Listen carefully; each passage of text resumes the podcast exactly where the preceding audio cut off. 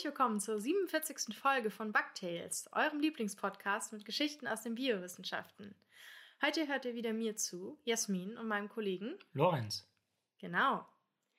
Ähm, wir hatten ja jetzt eine kleine spontane Sommerpause und hoffe aber, dass ihr jetzt auch wieder alle an den Empfangsgeräten äh, dabei seid. Und, und wir starten direkt mit den News. SARS-CoV-2 entkommt dem Immunsystem. Die Region des Covid-19-Erregers, die von unserem Immunsystem erkannt wird, das sogenannte Spike-Protein, verändert sich in freier Wildbahn besonders stark. Da kann man sozusagen der Evolution zuschauen. Allerdings sind 20 solcher Veränderungen, also Mutationen, nötig, die zusammen auftreten, damit unser Immunsystem SARS-CoV-2 nicht mehr erkennen kann. Und selbst dann gibt es Fälle, in denen das Immunsystem noch dazu lernt und trotzdem reagieren kann. Diese Studie ist publiziert im Journal Nature. Okay. Ich habe eine News äh, aus der Welt der Krabbeltiere. Mhm.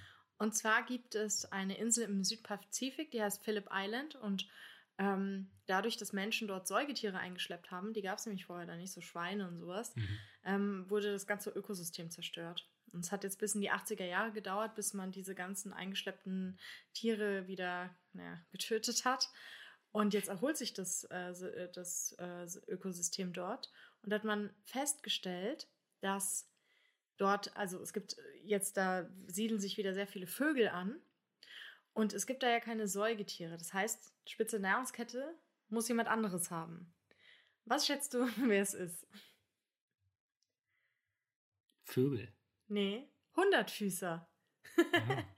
die Hundertfüßer so dort sind die Spitze der Nahrungskette und die jagen sogar Vögel und fressen Vögel. Äh, die sind ziemlich groß und. Wie groß? Äh, so 30 Zentimeter können die werden. Das ist noch nicht so groß. Die können sogar, also 25 bis 30 stand da. Die werden jetzt erst langsam größer, weil oft auf Inseln ähm, entsteht etwas, das nennt man Gigantismus, dass mhm. dort Tiere, die woanders zum Beispiel auf dem Festland kleiner werden, dort sehr groß werden. Durch die Säuger und so wurde das jetzt die ganze Zeit unterdrückt, mhm. aber jetzt können die da groß werden und machen auch Jagd auf Vögel. Und das ist ziemlich gut für die Insel, weil vorher so eine Vogelinsel, da Oder bleiben, zugeschissen. Ja, aber da bleiben die Nährstoffe halt da nah beim Nest, weißt du, wie du sagst, mhm. wird euch zugeschossen, geschissen und der Rest der Insel sieht ziemlich äh, blöd aus. Aber die Hundertfüßer schleppen halt überall jetzt die toten Vögel so, schleppen die halt rum. So verteilen sich die Nährstoffe besser und auch für die Pflanzen und so ist das mhm. gut, weil die brauchen ja auch irgendwie Nährstoffe ja. und auch an anderen Teilen der Insel, wo vielleicht keine Vögel brüten. Und die Hundertfüßer verteilen dort die ganzen Nährstoffe und deswegen kann, die, kann das Ökosystem sich dort dank ihnen besser erholen. Das finde ich sehr schöne News. Also schlecht für die Vögel, aber für die, für die Hundertfüßer-Community da draußen sehr gute Neuigkeiten. Destruenten immer gut. Ja. Dann äh, können wir mal anfangen mit, der, mit dem Thema der Folge. Wir waren ja jetzt, ich hatte, ich habe ja jetzt ein Buch rausgebracht, der Mauersegler, und hatte eine ziemlich coole Lesung im August bei den Webertal-Alpakas. Also da saß ich dann wirklich auf der Wiese und habe, ähm, ja, hinter mir waren Alpakas, also wirklich auf der Alpaka-Weide war ich und hinter mir waren Alpakas, vor mir waren halt das Publikum und da habe ich gelesen und da äh, dachten wir uns, was sagt mir das, Lorenz? Das war im September. Ich bin gerade verwirrt, weil du gesagt hast. Ach ja, richtig. Es war im September. Guck, ich habe überhaupt kein Zeitgefühl. Ja. Ich habe auch letztens irgendwie wurde gesagt, es sei im August. Stimmt aber gar nicht. Es war Anfang September, was sich schon anfühlt wie August. Und da dachten wir uns, da machen wir mal eine Folge draus, weil die Alpakis, erstens, die Alpakis sind mega süß. Ja. Zweitens, sie sind mega süß. Und drittens, sie sind auch biologisch ganz interessant. Und warum, das wollen wir jetzt mal so ein bisschen herausarbeiten. Genau, da hast du was, was Schönes mitgebracht hier. Ja, genau, wobei ich habe gedacht, ich fange mal so oberlehrermäßig ein bisschen mit der Systematik an, weil Alpakas, das weißt du ja auch, das sind... Es heißt Alpakis. Alpakis, stimmt. Äh, im, was ist es für ein Latein? Das, das Straßenlatein. Ist, das ist das Martin-Latein. Das ist äh, immer dort ähm, einer der, also das sind Corinna und Martin, die Webertal-Alpakas äh, dort haben. Also kann ich euch sehr empfehlen, dort mal hinzugehen. Ach, oh, ist fast schon Werbung. Und da hat er immer gerufen, Alpakis, wenn die gefüttert werden sollten. Und deswegen, es heißt schon, das ist quasi schon offizieller Name, Alpakis. Das heißt nicht Alpakas, das ist gelogen. Lösch, lösch, merkt euch das gar nicht erst. Das heißt Alpakis. Mhm. Jedenfalls sind die aber Paarhufer. Die gehören zu der Ordnung der Paarhufer, was man relativ gut sieht an deren Fußabdrücken sozusagen. Und die sind im Prinzip eine domestizierte Kamelart aus den Anden. Hauptsächlich aus Peru stammen die. Lorenz, erzähl uns doch mal, wie die aussehen. Mm, also sie sind sehr nah mit den Lamas verwandt. Das heißt, wenn, ich, wenn ich nicht weiß, was ein Lama ist, wie würdest du die beschreiben? Okay, also ein Tier mit vier Beinen. ja. Ähm, relativ lange Beine, ein relativ langer Hals, Schulterhöhe so etwa ein Meter. Ja. Und ähm, sehr flauschiges, an Schaf erinnerndes Fell. Ja, wiegen so 70 Kilo oder sowas oder 60 Kilo, also mhm. sind jetzt auch nicht riesige Brocken. Ja. Und haben eine Schnauze, die auch eher so an Kamele erinnert. Ja. Eine Mischung aus Kamel und Schafgesicht. Ja. Gucken immer so ein bisschen, wie würdest du beschreiben, Verträumt. wie die gucken? Ich so ein Schlafzimmerblick. Findest du, ich finde, die gucken eher ein bisschen. Also, wenn du so eine Gruppe Alpakis, die sehen immer aus, als wollen sie dich verhauen. Also, ich mhm. weiß nicht, immer, wenn die da so vor ihm stehen mit ihren kleinen X-Beinchen, alle aneinander getränkt, diese komischen Frisuren. Ja. Ich finde, die gucken schon immer so, als würden sie dir jetzt gleich mal eine. Also, entweder eine EP droppen oder die eine reinhauen ja. oder beides. Das Problem ist halt auch, die haben die Augen außen. Das heißt, die gucken einen eigentlich nie direkt von vorne an. Ja, immer so leicht verschlagen seitlich, so ja, genau. wie die coolen. ja. Ja. Und wir haben ja schon gesagt, also sie haben auch coole Frisuren, weil sie generell ein cooles Fell haben. Ja. Und deswegen, also sie sind Nutztiere äh, gewesen, immer schon, und hauptsächlich eben Wollspender. Mhm. Und das hat sich in Peru aber geändert, weil Peru wurde dann natürlich von den Spaniern kolonisiert. Und die oh, haben. Du meinst kolonialisiert. Kolonialisiert. Kolonisiert, kolonisiert ja, ist was anderes. Ja. Äh. Ich habe schon, als ich gesagt habe, ist mir aufgefallen, dass irgendwas. Ja, das stimmt. Ja. ja. Und die ähm, Spanier hatten aber Schafe dabei. Mhm. Und die natürlich auch Wolle liefern, zwar natürlich in einer anderen Qualität, aber deswegen sind Alpakis dann eher so die Nutztiere der armen indianischen Landbevölkerung geworden. Mhm. Und ähm, dass sie Fluchttiere sind, hatte ich schon erwähnt, beziehungsweise kann man sich dadurch herleiten, dass die Augen außen stehen. Ja. Ähm, das heißt, da wird nicht so viel nach vorne fokussiert, was gejagt werden kann, sondern es geht einfach nur schnell weg. Jetzt haben wir die schon beschrieben, wie die aussehen. Und die Frage ist, wir sind ja hier ein Audioprodukt, ob ja. wir die auch mal zu Wort kommen lassen wollen. Genau, das klingt dann übrigens so.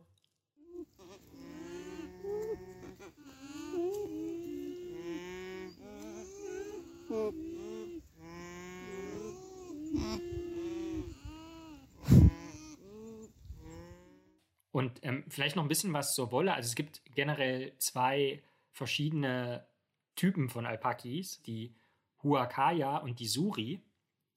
Und letztere haben keine Kräuselung in ihrer Wolle, sondern eher so langgezogene, lockige Strähnen. Und Jasmin, du hast ja jetzt ein paar Produkte aus Alpaki Wolle gekriegt? Ja, also wir waren bei den Huacaya Alpakis mhm. und die Wolle ist halt so ein bisschen gekräuselt und es sind so längliche, recht gelockte Strähnen und ähm, die werden natürlich alle auch immer geschoren. So einerseits kriegt man dann die Wolle, andererseits haben die es dann auch nicht so warm. Es war ja auch so, dass die Männchen und Weibchen alle ähnlich aussehen. Also die ja. haben uns auch erzählt, dass es da wohl Leute gibt, die behaupten, ja, ich kann beim, bei den Alpakas kann ich auf jeden Fall erkennen, ob es ein Männchen oder Weibchen ist. Aber nein, die haben, also die sehen wirklich genau gleich aus. Ja. Äh, man muss da halt schon noch unten drunter mal gucken, äh, was da so baumelt. Sonst kann man die nicht unterscheiden.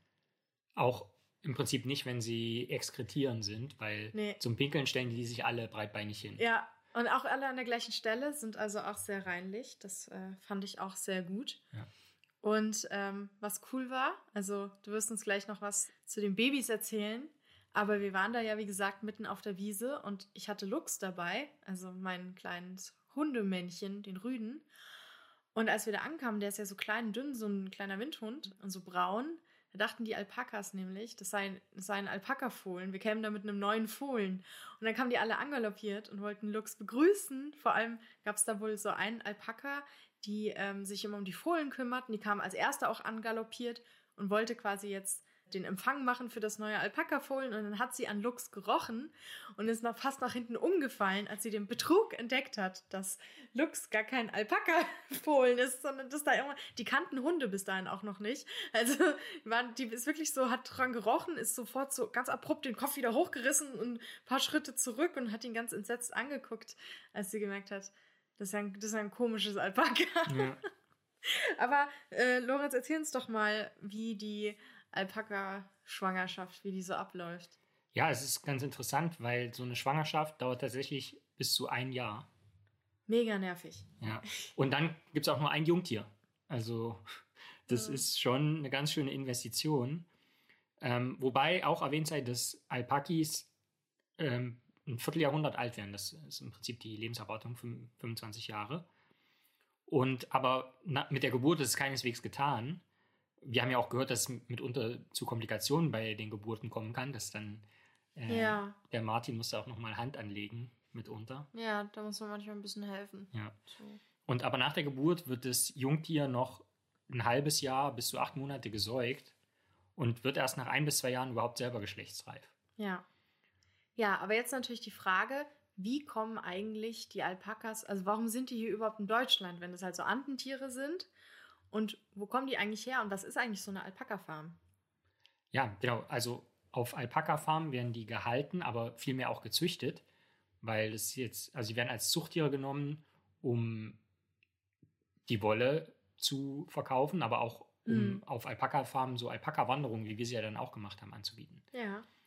Und diese Alpaka-Farmen schießen jetzt im Prinzip wie Pilze aus dem Boden, wobei ich das ist an sich eine dämliche Metapher, weil wann sieht man immer Pilze so ja, aus dem wirklich, Boden schießen? Finde ich auch. Ja, vielleicht, weil so, die können ja schon innerhalb von ein, zwei Stunden können die auftauchen. Ja. Naja. Aber ja, das ist wirklich ein Problem. Also, was heißt Problem? Ist ja eigentlich gut, aber es kommt immer, wie bei all, immer bei Tierhaltung drauf an, was ist der Zweck der Tierhaltung? Sind es wirklich Tierliebhaber, so wie halt bei der Alpaka-Farm, wo wir waren, wo es Tierwohl über alles geht? Oder ist es halt zum Beispiel einfach nur, ja, okay, ist gerade im Trend, jetzt züchten wir mal schnell eine Menge Alpakas und ähm, damit kann man sich auch regelrechte Problem-Alpakas erschaffen. Ja.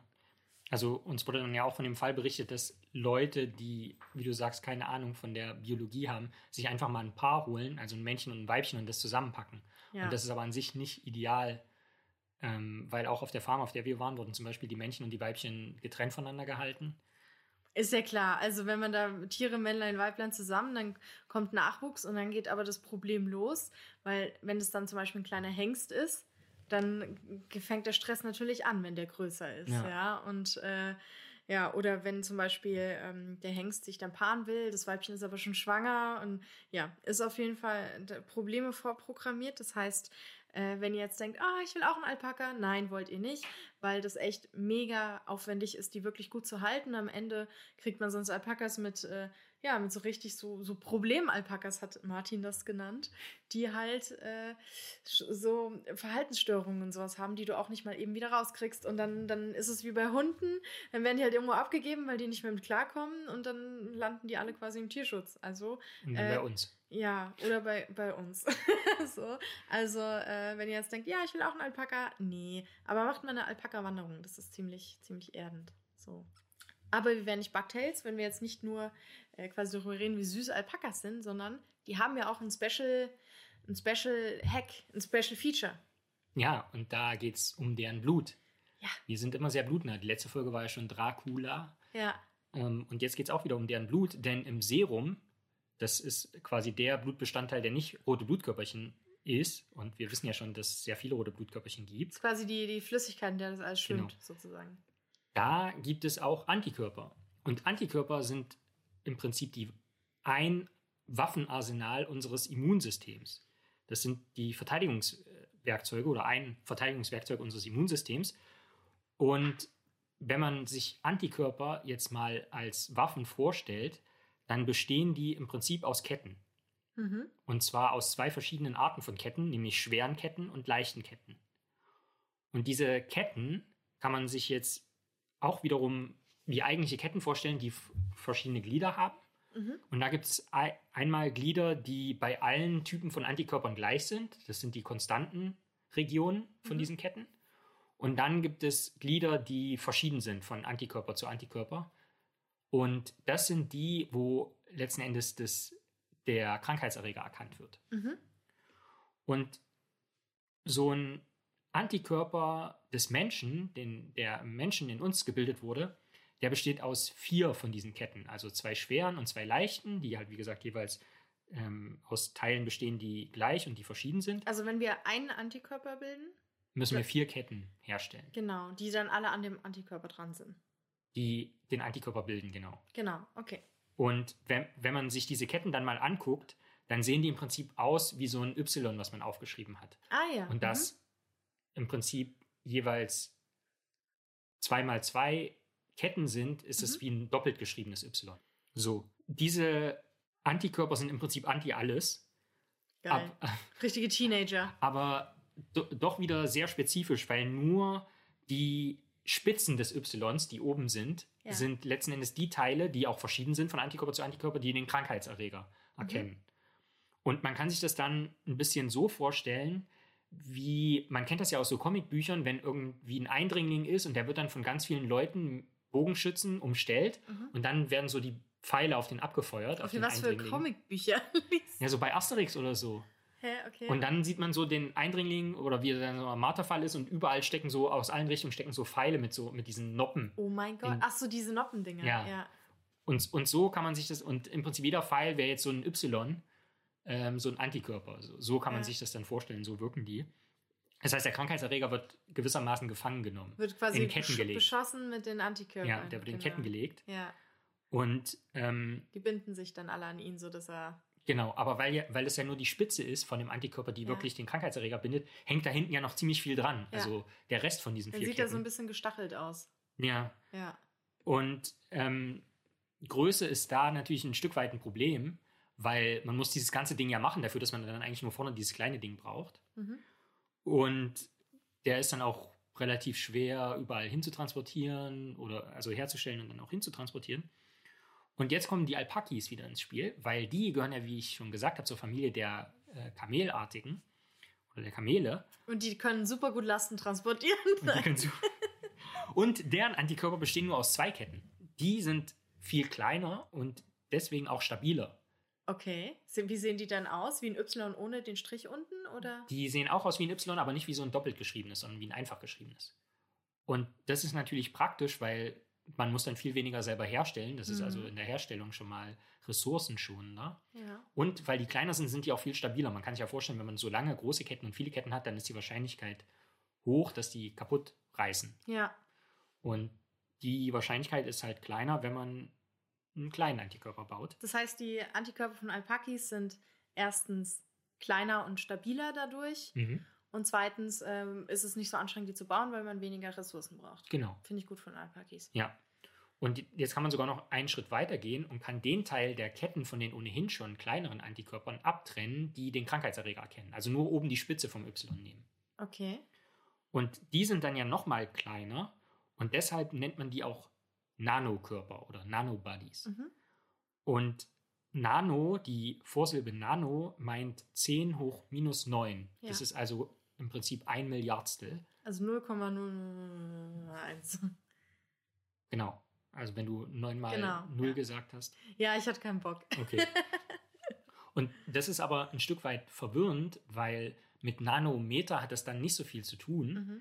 Denn ich habe mal nachgeschaut, diese Nanobodies sind von der Größe her, umfassen die etwa 120 Aminosäuren. Mhm. Und ein Nanometer hat aber die Größe, ist so groß wie 10 Atome. Okay. Und eine Aminosäure besteht ja schon Ja, aus ja. mehr als 10 Atomen mitunter. Ja. Das heißt, das ist vielleicht ein bisschen in die Irre führend, aber das ist Okay. nur sozusagen im Vergleich zu, es gibt auch Mini-Antikörper, das ist sozusagen, das sind die Mhm. von den Alpakis, ohne dass man oben das abschneidet. Und wahrscheinlich ist es dann in Referenz dazu und soll einfach sagen, dass es okay. kleiner ja. ist. Generell sind solche Nanokörper seit 1993 schon in der Forschung bekannt. Mhm. Und die kommen jetzt aber erst sozusagen wirklich in der, also werden jetzt aktiv äh, genutzt und weiter erforscht. Okay, Frage hier aber. Mhm. Wenn, man, wenn man von den Alpakis das so abtrennt, ja, Mhm. wieso nicht bei uns Menschen? Warum macht man das nicht bei uns? Weil dann hat man ja auch kleinere, stabilere Antikörper. Ja, aber da ist im Prinzip besteht dieser verschiedene Teil, der die Krankheitserreger bindet, ja schon aus zwei Ketten. Mhm.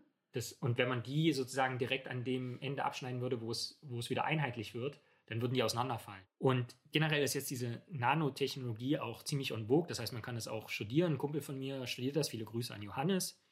Und okay. jetzt natürlich die Frage, also wenn das jetzt so aktiv erforscht wird, äh, wozu ist es überhaupt gut? Genau, wozu ist es gut? So, und da gab es im Juli vor drei Monaten ja.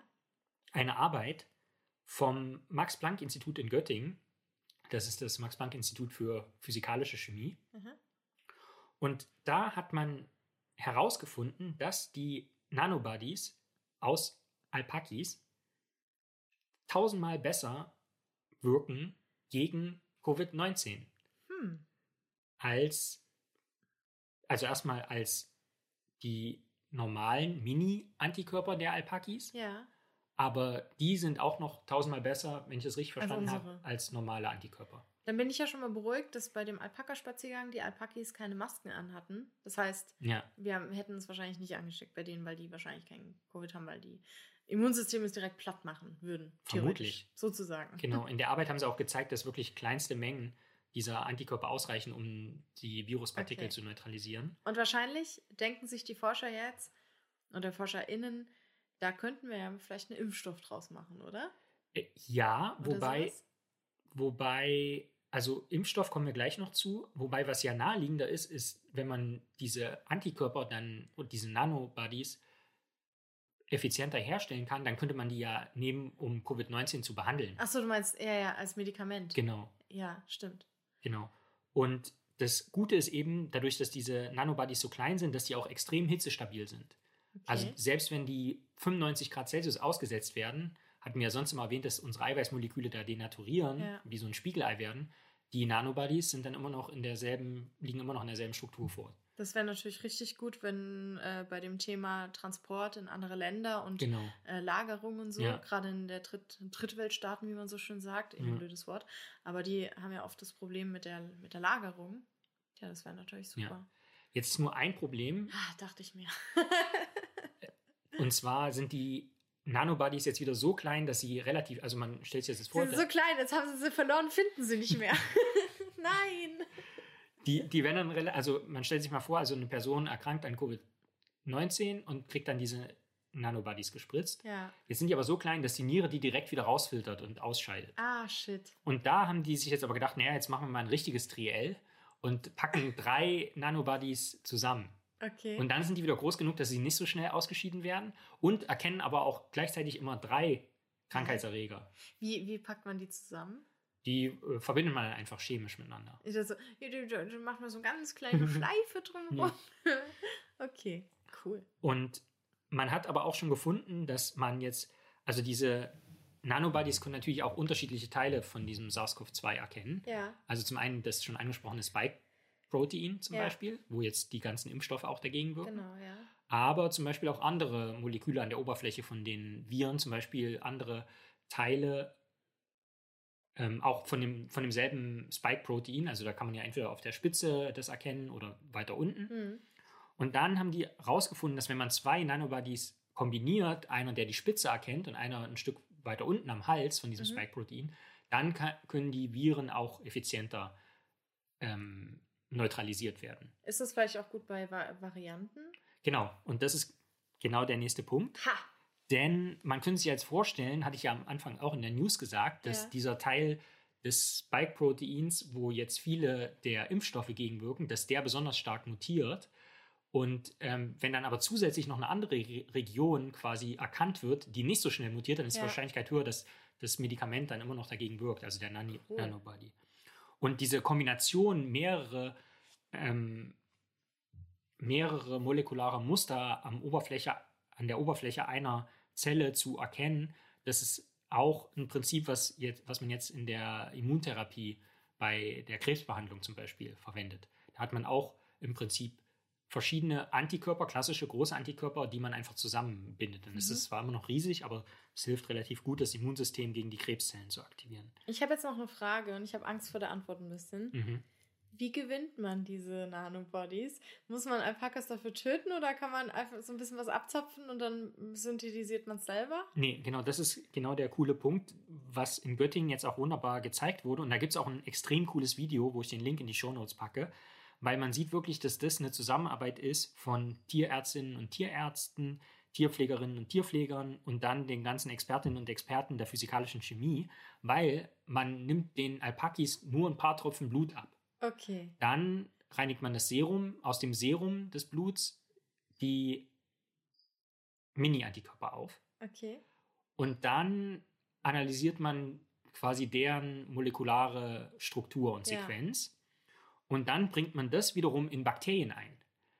Ah. Und weil die nämlich, weil diese Nanobodies so klein sind, können die von Bakterien synthetisiert werden. Macht man das mit Phagen? Ähm, Phagen spielen auch eine Rolle, genau. Also Phagen sind ja Viren, die Bakterien infizieren können. Das heißt, genau. das ist, da macht man das Ganze effizient und die haben, also in Göttingen, die haben dann auch so, eine, so ein Dankesschreiben an die drei Alpakis, die sie gebraucht haben, um eine Billion verschiedene Nanobodies in großen oh. Mengen zu produzieren. Und die heißen Britta, Nora und Xenia. Ja, siehst du hier die Frauen wieder. Ja. Ist es so, weil weibliche Alpakis das besser irgendwie mehr haben oder? Das weiß ich gar nicht, ähm, ob das jetzt rein zufällig war okay. oder. Ähm, die haben ja, auf vielleicht stellen sich Männer mehr an bei mhm. dem Blutabnehmen. Frauen sind so, ja gut, hier nimm drei Tropfen, ist okay. Ja, kenn, kenn Männer sterben ja schon beim Schnupfen. Ja. Also, aber die haben tatsächlich an diesem Max-Planck-Institut in Göttingen haben die eine ganze Al Herde von Alpakis. Und dann haben die eben diese drei ausgewählt, genau. Wenige Tropfen Blut, dann die äh, molekulare Information für diese Nanobodies quasi in Bakterien mhm. mithilfe der Bakteriophagen, was im Prinzip Viren sind und so ein Werkzeug, um möglichst viele Bakterien mit diesem Bauplan auszustatten. Und dann kann man sich noch überlegen, ob man das dann aus einem anderen einzelligen Mikroorganismus synthetisiert, also Hefen, aber im Prinzip ist, ist dann nicht mehr, werden die Alpakis nicht mehr benötigt. Ja. Und das ist zum einen günstiger natürlich und effizienter. Man kann dann wirklich in großen Mengen diese Nanobodies produzieren. Und das reduziert natürlich auch die Anzahl an Tierversuchen, die man machen muss. Weil ja. man braucht, wie du schon gesagt hast, weniger Alpakis dafür. Und das ist auch insofern treffend, als dass an diesem Mittwoch, am letzten Mittwoch sozusagen, heute ist Dienstag, der 21. September, wurde eine Resolution des Europäischen Parlaments verabschiedet, in der festgelegt wird, dass in absehbarer Zeit alle Tierversuche in der EU unterlassen werden müssen. Hm. Und da werden jetzt auch Programme ausgerollt. Also für uns in der Forschung ist es natürlich ein Stück weit problematisch, weil es ohne Tierversuche nicht geht. Aber yeah. wir haben zum Beispiel. Ich würde nicht sagen, dass es nicht geht. Es wird sich, ich sage mal so, in den letzten Jahren haben sich die Leute nicht überschlagen, damit gab, Alternativen zu finden. Es gab relativ wenig Anreize dafür, genau. Ja. Und deswegen werden jetzt mehr Programme ausgerollt, die zum Beispiel dahin gehen, an Organoiden zu forschen. Also wir haben das ja, ja in Episode 22 schon mal thematisiert mit den Zuchtgehirnen. Ja. Und ähm, das wird jetzt halt mehr und mehr gemacht und jetzt auch in in meiner Forschung, wo ich mich ja sehr ähm, für das Fettgewebe interessiere und auch vom Menschen natürlich, ist es so, dass ich, um dann mehr die Interaktion auch zum Beispiel mit dem Darm oder mit anderen Organen zu verstehen, dass ich dann wirklich so künstliche Darmorganoide, also Darmgewebe in der Petrischale vom Menschen, auch von einzelnen Patientinnen und Patienten, mit diesem Fett kultiviere und dann sehe, was da passiert. Also kannst, du, kannst du auch aus mir irgendwas wachsen lassen? Ich, ich möchte, dass du aus mir ein Gehirn wachsen lässt, aus, aus Zellen von mir ein Gehirn machst. Ähm, oder ein Darm. Ist auch, oder ein Fingernagel wäre auch okay. Ja, ich finde das Original eigentlich schon sehr, sehr gut. Ja, aber wie lustig wäre es, wenn ich dann noch so ein, so ein Zweitdarm-Epithel hätte, das einfach so außerhalb von mir wohnt. So. Das ja. fände ich irgendwie cool. So, nun ich äh, kann es ja, dass du mich hier gar nicht ernst nimmst. Sonst äh, kann ich jetzt auch gleich mal vielleicht irgendwas abschneiden bei mir und dann auspflanzen. Vielleicht könnte er ja auch. In Blumentopf draußen. In Blumentopf, ja. genau. So ein, so ein kleines, so Hornhaut ein bisschen auspraspeln, vielleicht wird dann Fuß draus. Ja. Und wie wir es ja auch in einer Folge schon hatten, mit der künstlichen Mausschwangerschaft, dass wir dann noch so ja. ein bisschen hin und her schaukeln lassen und genau. so. Ja. Dann kann ich mir so einen Fuß machen. So ein, dann habe ich einfach noch so einen Ersatzfuß, falls einer mal kaputt geht. Finde ich gut. Ja, ein drittes Standbein quasi. ja. Ja. Ja. Ähm, da kommen wir auch zum Bug der Woche. Und zwar die Produktion von Molekülen für die Immunantwort oder Medikamentenherstellung aus Bakterien ist jetzt nicht etwas, was man nicht schon mal probiert hätte. Aber da gibt es ein Problem, zum Beispiel dieses Spike-Protein, was ich schon angesprochen hatte, da hat man jetzt diesen Hals auch schon versucht, von Bakterien herstellen zu lassen. Das Problem ist nur, dass sich diese Eiweißmoleküle auch richtig falten müssen. Okay. Aber in Bakterien passiert das anders als in menschlichen Zellen und deswegen ja. haben die Bakterien immer nur zerknitterte Spike-Proteine. Zerknitterte. Zerknitterte, ja. Ja, da musst du halt mit dem Dampfbügeleisen mal ran. Ja, aber auch hier können die Alpaka-Nanobodies helfen, weil man gesehen hat, wenn die gleichzeitig da sind, dadurch, dass sie ja einen Teil von, diesem, von dieser Halsstruktur, von dem Spike-Protein erkennen, richtet sich das dann auch richtig aus in 3D. Mhm. Und ähm, wie gesagt, das steht auch in dieser Arbeit, die da veröffentlicht wurde von dem Max-Planck-Institut in Göttingen. Die ist Open Access, kann sich also jeder angucken, ist frei zugänglich. Und die, den Link dazu packe ich auch in die Show Notes. Okay, jetzt habe ich noch eine Frage. Mhm. Wie sind die da überhaupt drauf gekommen? Also, das ist echt ganz lustig, weil in allen Arbeiten zu Nanobodies generell, ähm, aber auch in der konkret, wird immer wieder darauf hingewiesen, dass man ja schon seit 1993 weiß, dass es die gibt. Hm. Und wenn es dann um Skalierbarkeit geht und so weiter und so fort, dann ist es wahrscheinlich auch naheliegend, das auszuprobieren. Und dann hat so ein Forscher eine Alpaka-Wanderung gemacht und sich, ich zapf da jetzt was ab. Vermutlich. okay, ja, finde ich, klingt, klingt naheliegend. Ja. Ja. Also so wie das in dem Video beschrieben ist, wie gesagt, die haben da echt so eine Herde von Alpakis da direkt an dem Institutscampus. Oh. Das ist schon äh, ziemlich cool.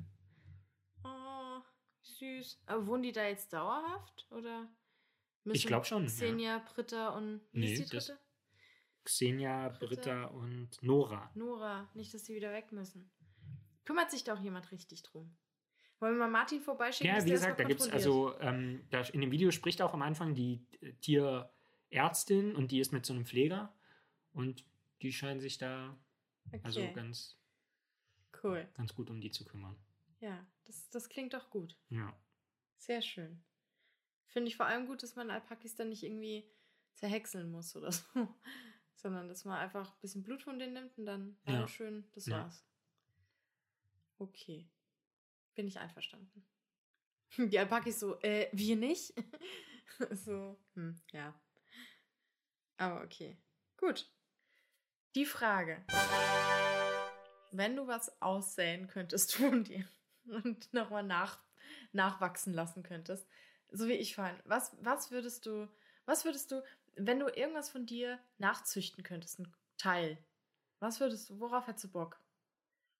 Mm, in gleichmäßigen Ebenen vollen Bartwuchs.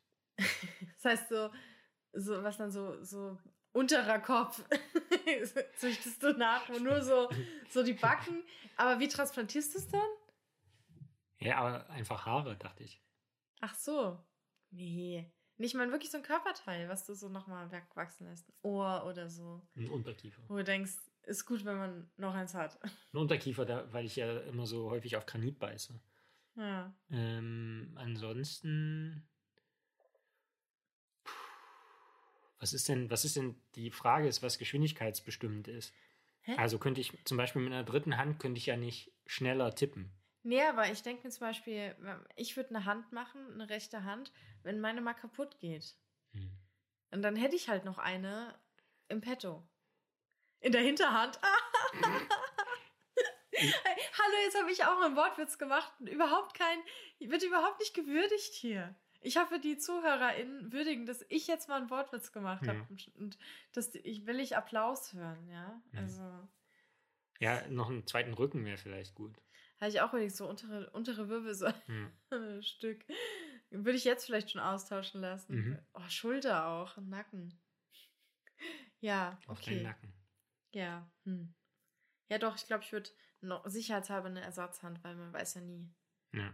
Und dann irgendwie, wo alle anderen so, hä? Augen, Leute? Oder irgendwie sowas. Ja, ich so. Blind, bin dann unfallblind, aber ich habe drei Hände. Aber wenn du sagst geschwindigkeitsbestimmt, was würdest du an dir noch anbauen, um dich zu verbessern? Hm. Vielleicht wäre es auch cool, wenn man so eine Trennwand statt der Nasenscheidewand einfach so eine Trennwand hätte, die komplett durch den Kopf geht, dass man so mit links und rechts quasi mit unterschiedlichen Leuten reden kann und unterschiedlich nur einen zuhören kann und dann auf der anderen Seite mit wem anders kommunizieren kann, unabhängig davon. Das, das klappt schon richtig gut mit nur einem Mund. So, nee, so Chamäleon-mäßig. Dass, dass man so link, linke und rechte Seite unabhängig voneinander steuern kann. Chamäleons können nur die linke, rechte Auge unabhängig Ja, aber Ja, das ist für die Leute schon noch gar nicht verstörend. ja, das, Wie machst du Ja. es dann mit nur, ein, nur mit einem St St Satz Stimmbänder und so? Also wie soll das gehen? ja, müsste, wie gesagt, diese Wand müsste durchgehen, dann würden die jeweils immer bis zur Hälfte gehen. Und man könnte die separat regulieren. Also dann wärst du halt einfach zwei Menschen. Nee, zwei halbe. Ja, das ist natürlich besser als zwei ganze. Ja, das, das klingt sinnvoll. Hm? Ja, das kann ich total verstehen. aber man könnte ja nicht mehr 3D sehen, oder? Ja, ich glaube, das wäre noch das kleinste Problem, wenn man nur noch ein halber Mensch ist. So. Zwei halbe. Wie willst du deine Hose, eine Hose tragen? Nein, nur für den Kopfbereich. Der Rest ist ja egal. Ja, nee. Muss ja auch Blut ins Gehirn mit dem Herz und so. Was ist, wenn dann ein, ein Kopfbereich Ja, ja auf, Blut- aufgeregt ist und ganz ja- viel Blau, Blut braucht und der andere aber nicht und wird total von Blut geschwemmt? Ja, da gibt es halt nicht nur eine Bluthirnschranke, sondern auch eine Hirnhirnschranke. Dann- Lauter Schranken, einfach so, so krasser, krasser Verkehr als Frankfurter Kreuz, schlimmer als Frankfurter Kreuz dann. So. Okay. EU-Binnenraumkopf. Ich weiß nicht, ob ich jetzt von dem Konzept so überzeugt bin, aber. Was würdest du denn machen? ich? Hm. Äh. Also, wenn ich wirklich an mir irgendwas rummanipulieren würde, natürlich Flügel, so wie jeder normale Mensch. Wie geil wäre es zu fliegen? Aber das würde, wenn das irgendwer mitkriegt, würde das bestimmt mega krass besteuert werden dann. Was, wieso? Keine Ahnung, einfach aus Neid. Ich muss dann immer so, ich muss dann immer so Fluglotsenmäßig, ich muss dann immer um, um Starterlaubnis bitten. So. Nee, ich mach da so, hier sind bei uns hier, wo wir jetzt wohnen, sind auch mega viele Fledermauskästen und so. Und ich mache da so einen super großen Fledermauskasten nur für mich dran, dass ich da auch da so rein kann. Und ich würde so Flügel, ich glaube nicht, dass ich federn will. Ist zu gefährlich. Du bist ja auch ein bisschen Hausstauballergisch mit den Milben, so, das wäre nichts. Aber ich hätte so, so Hautflügel, hätte ich. Ja, mega geil. Ich würde mir so Hautflügel, die ich auch so einklappen kann, ein bisschen, dass die nicht immer so im Weg stehen. Ja, das würde ich machen. Aber ein halber Mensch äh, in der Mitte halb geteilt zu sein, ist natürlich auch toll. Ja, man muss das Rad nicht neu erfinden. Kann auch zwei halbe Räder nehmen. Okay, toll. Ja. So in der Mitte durch, sodass man eigentlich damit gar nicht mehr fahren kann. So, halb- zwei halbe halt. Ja. Ja, du bist äh, wahrscheinlich Ingenieur wäre nicht so deins wahrscheinlich gewesen. Meins aber auch nicht. Also, wenn ich mir überlege, mein, mich zu tragen, so als einen ganzen Menschen, müssen es wahrscheinlich ganz schön große Flügel sein. Wir haben ja keine hohlen Knochen wie Vögel oder so. Wir wiegen ja voll viel. Mhm. Und wieso? Ich meine, wir 10 Meter Flügelspannweite, 20 Meter oder so. Gott. Ja, dann äh, sind wir hier wieder fertig. Mhm. Ähm, ja, tschüss. Ne? Freut euch schon mal auf die nächste Folge, weil äh, wir, wir. Ich verrate nur so viel, wir machen die Folge nicht allein. Ja, Und, also äh, hört besser rein. Ja. Und guckt, was rauskommt. Ja. Hört, was rauskommt. Ich wollte gerade sagen, äh, klingt irgendwie ein bisschen. Generell ein bisschen. Ja. Ich muss direkt an Lux denken. Kommt auch so einiges raus. Und bis dahin natürlich empfehlt uns weiter und äh, bewertet uns auf allen gängigen Podcast-Portalen und folgt uns auf den sogenannten sozialen Medien, Twitter und Instagram. Haben wir sonst noch was? Unsere Webseite natürlich, bugtails.fm. Ja.